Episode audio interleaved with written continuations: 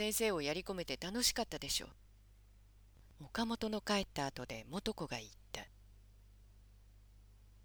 谷村はこのような奥歯に物の挟まった言い方に肉体的な反感を持つ性癖だった。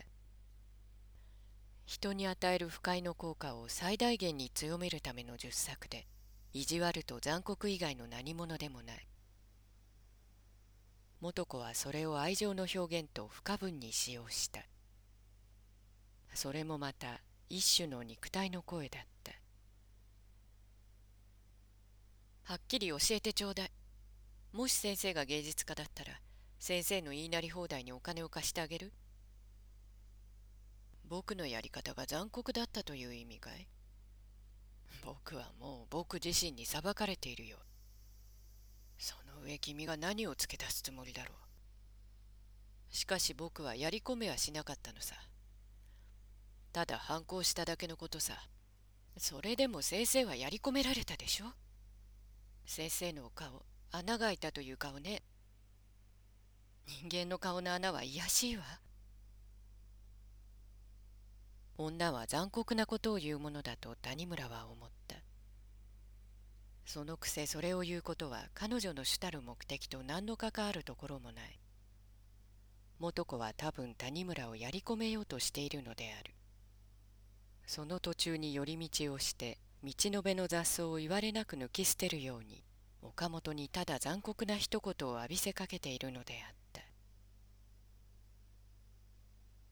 古事記にこんな話があるぜ。と谷村は元子にやり返した。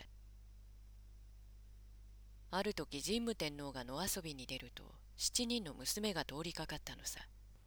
先頭の一人が際立って美しいのでお供の大久米の御に命じて今宵会いたいと伝えさせたのさ。すると娘が大久米の御の顔を見つめて「あら大きな目の玉だこと」というのさ。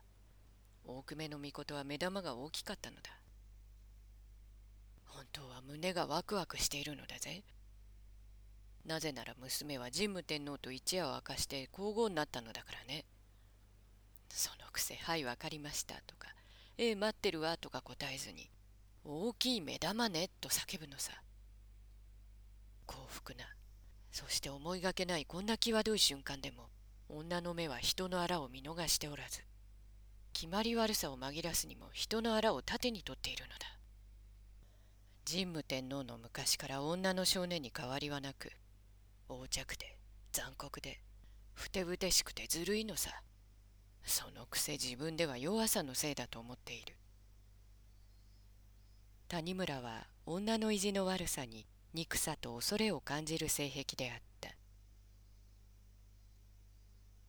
彼は生来病弱で六膜それからカリエス。彼の青春は病気と親しむことだった。病気の代わりに元子と親しむようになっても病気が肉体の一部であるように元子は肉体の一部にはならなかった。元子は谷村という人間と谷村とは別の病気という人間と同時にそして別々に結婚しているのではないかと谷村は疑った。一年に幾度かある谷村の病気の時は元子は数日の徹夜をいとわず看病に献身した。タバコを吸わぬ元子であったが看病の深夜に限ってタバコをふかすことがあるのを谷村はそれに気づいて哀れに思った。タバコおいしい？ええ。何を考えているの？考えることがないからなのよ。病む谷村は夜を恐れた。眠りはおおむね中断されて暗闇と孤独の中へよみがえる。お熱の描く夜の幻想ほど絶望的なものはなかった。夜明けの祈りただその一つの希望のために門子を免れているようだった。その苦しみに元子ほどいたわり深い親友はなかった。沈頭に夜を明かし絶望の目覚めのたびに変わらざる元子の姿を見いだすことができ話しかければ答えを聞くことができた。元子は本を読んでおり書き物をしたり縫い物をしたりまたある時はタバコを食いらしていた。